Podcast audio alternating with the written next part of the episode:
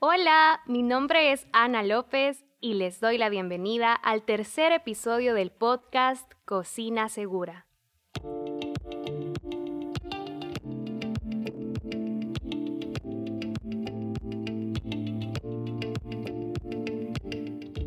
Este podcast nace como un esfuerzo de Carvajal Empaques y la Asociación de Chefs de El Salvador para promover las buenas prácticas en la manipulación de alimentos.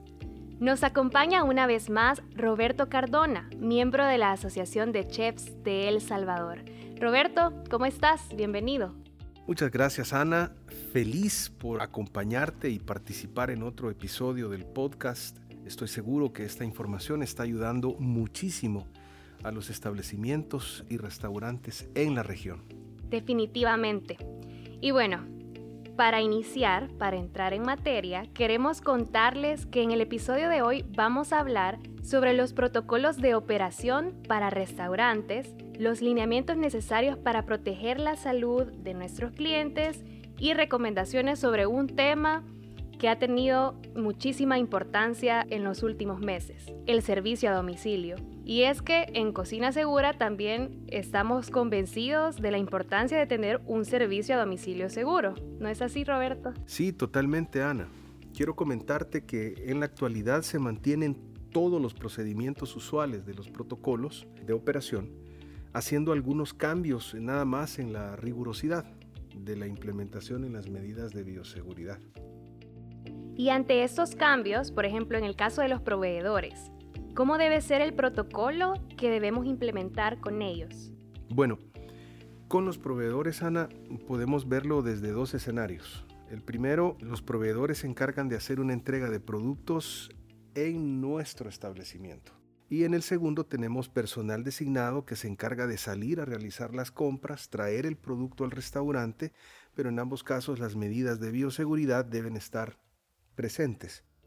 Cuando recibimos los pedidos de materia prima en nuestro restaurante o cocina, se debe respetar el uso de mascarilla al momento de la entrega. Normalmente también utilizamos eh, guantes en este protocolo, en este protocolo de ingreso, al igual que cuando eh, recibimos eh, productos no solamente secos, sino fríos. otra cosa importante, Ana, es el tema del calzado cuando tú entras al restaurante porque has ido a hacer la compra, debes sanitizar tus zapatos. Es ideal que exista un pediluvio en entrada eh, con una combinación de amonio cuaternario para que el calzado sea debidamente higienizado y no solo tuyo en este caso, si tú fuiste a comprar, sino de eh, los proveedores que llegan y tienen que ingresar al pasillo de entrada o al pasillo de la cocina para dejarte los alimentos. Cada vez que salen a su, vehículo refrigerado o, a, su, a su camión de distribución, ellos tienen que entrar, sanitizar sus zapatos,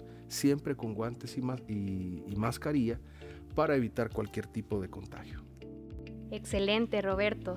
Y para los negocios que tienen ya la opción de consumir dentro del establecimiento, ¿cuáles son todos los protocolos que debe seguir su personal para la atención presencial? Correcto. No debería haber una excepción, eh, Ana, en cuanto al uso de el equipo de protección personal definitivamente es esencial y necesario. Debes utilizar eh, la mascarilla eh, de forma obligatoria.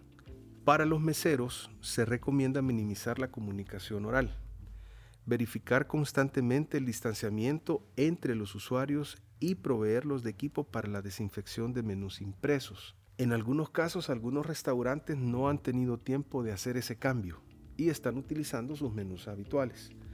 Se recomienda que el mesero o el host, la persona que te acomoda en el restaurante, se asegure de desinfectar el menú o la carta para que tú de una forma segura puedas manipularlo. El restaurante además podría asegurarse de que si una persona ingresa al restaurante sin mascarilla, el restaurante está en la obligación de proveerle al cliente una mascarilla para su debida eh, protección. Otra cosa importante es que el mesero, por ejemplo, no debe prestar su bolígrafo para que el cliente tome nota. O el mesero jamás debería agarrar, en este caso, el lapicero y eh, tomar nota con el mismo. En la manipulación de los cubiertos, por ejemplo, si estos no son desechables, eh, se recomienda que estén cubiertos en la parte superior y que sean tomados y manipulados desde ahí para poder moverlos en el entorno de la mesa, de manera que no estemos tocando la superficie que posteriormente el cliente va a agarrar, por un efecto de seguridad higiénica. Otra cosa importante, Ana, es el manejo del dinero. Te has dado cuenta que en muchos establecimientos te colocan una bandeja plástica o una bandeja de metal para que tú puedas depositar ahí tu tarjeta, tus documentos o el efectivo y las monedas. Ese protocolo es importante. En algunos casos eh, notarás que algunos cajeros van a desinfectar eh, en tu presencia el billete o las monedas para asegurarse que cualquier virus que esté ahí sea eliminado. Esas son parte de las características de un protocolo que mínimamente debería seguirse en un establecimiento. Excelente, Roberto. Y es que no podríamos tener una cocina segura sin la colaboración también de nuestros clientes. Entonces, ¿cuáles son las buenas prácticas y protocolos para seguir por parte de ellos?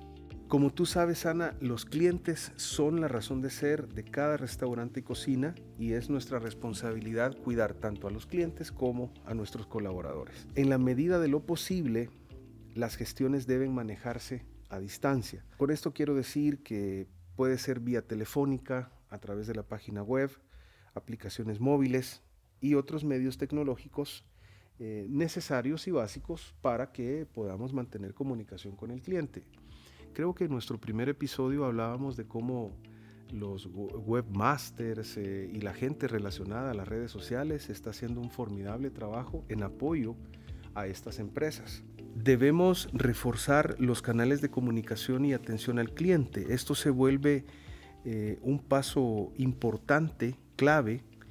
Eh, para esto podemos utilizar diferentes herramientas, como por ejemplo notificaciones, llamadas telefónicas, eh, email, email marketing, redes sociales. El uso de estos recursos nos permite cumplir el objetivo de brindar una experiencia segura. Algunos restaurantes están esforzándose por no perder ese hilo conductor de comunicación entre el cliente, sus productos, su servicio, tratando de siempre mantener viva la experiencia de esta marca de comida y de servicio.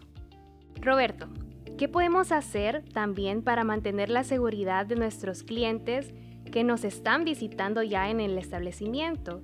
¿Existe algún protocolo o medida especial que debamos implementar?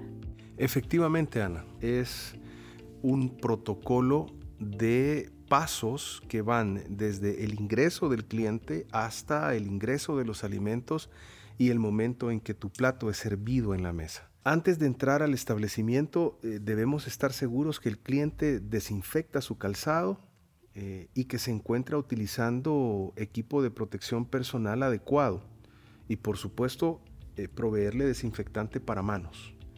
Esto es necesario, esto es lo mínimo necesario. El protocolo de bioseguridad en cada restaurante debe incluir un pediluvio en el ingreso porque está claro que no sabemos de qué lugar procede el cliente y por lo tanto eh, se baja de su vehículo, se baja del transporte colectivo, ha estado en contacto con personas que desconocemos y esta es la lógica del contagio del COVID-19 Así que cuando llega a nuestra puerta, en nuestro restaurante, en nuestra cafetería, en nuestro salón de donde servimos los alimentos, él se pare en un pediluvio que tenga producto, sino, no que tenga solo la alfombra y esté seca, sino que sí tenga producto.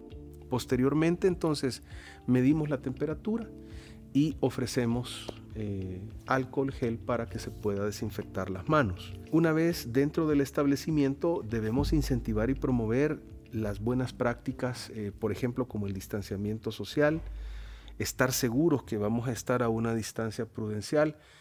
En realidad ya dentro del establecimiento te acomodas y te relajas y te sientes bien. Ya dices, ya llegué, qué rico huele, la música, el ambiente, y te puedes descuidar de repente. Debemos eh, estar nosotros, sino el personal del restaurante, nosotros claro que la distancia tenemos que mantenerla. En algunos casos será necesario colocar pantallas acrílicas, es lo más eh, eh, indicado, para que eh, podamos aprovechar entonces mejor los espacios del restaurante. Es una inversión que nos protege, pero que también nos permite utilizar más mesas de nuestro restaurante. De otra forma, si no tienes pantallas de separación, tu aforo tiene que bajarse por lo menos al 50%. Es decir, si tu restaurante puede atender 100 personas, en este caso tendríamos que disminuir la cantidad a 50 o 60 personas para que haya un distanciamiento apropiado. No bajar la guardia. Exactamente. Es un elemento clave. Ahora bien, en cuanto a los pedidos para llevar y a domicilio, donde tampoco hay que bajar la guardia, hemos visto y experimentado también un gran crecimiento de este servicio en los últimos meses. ¿Cuáles son las precauciones que debemos tomar en la preparación de los pedidos? Sí, Ana, en la preparación de estos pedidos siempre hay que recordar que todos los colaboradores deben estar debidamente protegidos. En algunos casos guantes, en algunos casos eh, mascarilla de protección que cubre toda la cara.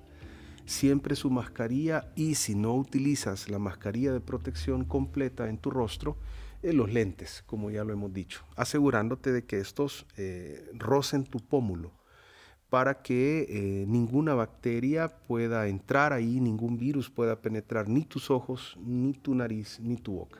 Y por otra parte, tener en cuenta que los compañeros que están trabajando, preparando y sirviendo o empacando deben tener siempre necesariamente un metro de distancia para evitar cualquier contagio. ¿Qué me puedes decir, Roberto, sobre las precauciones para el transporte, ese desplazamiento desde el restaurante hacia el hogar de nuestro cliente? Bueno, eh, en este caso, Ana, eh, el transporte, al igual que las herramientas de trabajo que tú utilizas, como por ejemplo el celular, debe tener una rigurosa desinfección periódica. Es decir, por viaje tú estás desinfectando todo tu equipo tu capa, tus botas, eh, tu casco, tus lentes, para que no exista ningún riesgo. Y al momento de entregar el pedido, Roberto, ¿cómo podemos garantizar la seguridad de estas entregas, tener un delivery seguro? En este caso de los pedidos para llevar, cuando proceda se recomienda dejar los alimentos eh, sobre eh, el vehículo, por ejemplo, si el, chico motorista, motociclista, toca nuestra puerta o toca nuestro timbre, nosotros que ya sabemos que va a llegar alguien a dejarnos comida, pues eh, prepara una pequeña mesa en la entrada de la casa o si nuestro vehículo está fuera, pues podemos pedirle por favor que lo coloque sobre el baúl del carro para que él nos pueda mostrar. Pero ahora el tema es evitar el contacto físico tanto como sea posible. Y nosotros, pues conscientes de que vamos a recibir alimentos a domicilio, quizás podamos disponer de un lugar apropiado para recibirlo, de manera que evitemos el, el, exceso de contacto. Si vamos a entregar efectivo, pues yo recomendaría eh, que tú en una bolsita plástica tengas el dinero listo, si es efectivo, y lo, se lo entregues en la bolsita o se lo dejes ahí en la mesa o en la cajuelita que has dispuesto. Si es pago digital, recuerda que la persona que te atendió en call center ya pasó tu tarjeta y la única acción que tú haces es mostrar tu documento de identidad y tu eh, tarjeta de crédito o débito. Es solo para mostrar, entonces él no tiene que tocar. Esto ayuda a que no se extienda el contacto innecesario. Excelente, Roberto. Ha sido información sumamente valiosa e importante para garantizar un delivery seguro. Así que muchas gracias nuevamente por apoyarnos en la realización de este podcast. Con muchísimo gusto. Sin duda hemos aprendido y resuelto muchísimas dudas, yo me incluyo, sobre los protocolos de operación, los lineamientos para atender a nuestros clientes y las medidas necesarias para realizar entregas seguras. Pero antes de cerrar el episodio, queremos invitarte a que nos sigas en redes. Búscanos como arroba Carvajal CA en Facebook e Instagram y visita nuestro sitio web elsalvador.carvajalempáquez.com. Al proyecto lo encuentras como arroba Cocina Segura ESA y a la asociación como arroba Asociación de Chef SV, también en Facebook e Instagram. Recuerda compartir este podcast y sumarte a hacer las cosas bien por el planeta. Nos escuchamos a la próxima.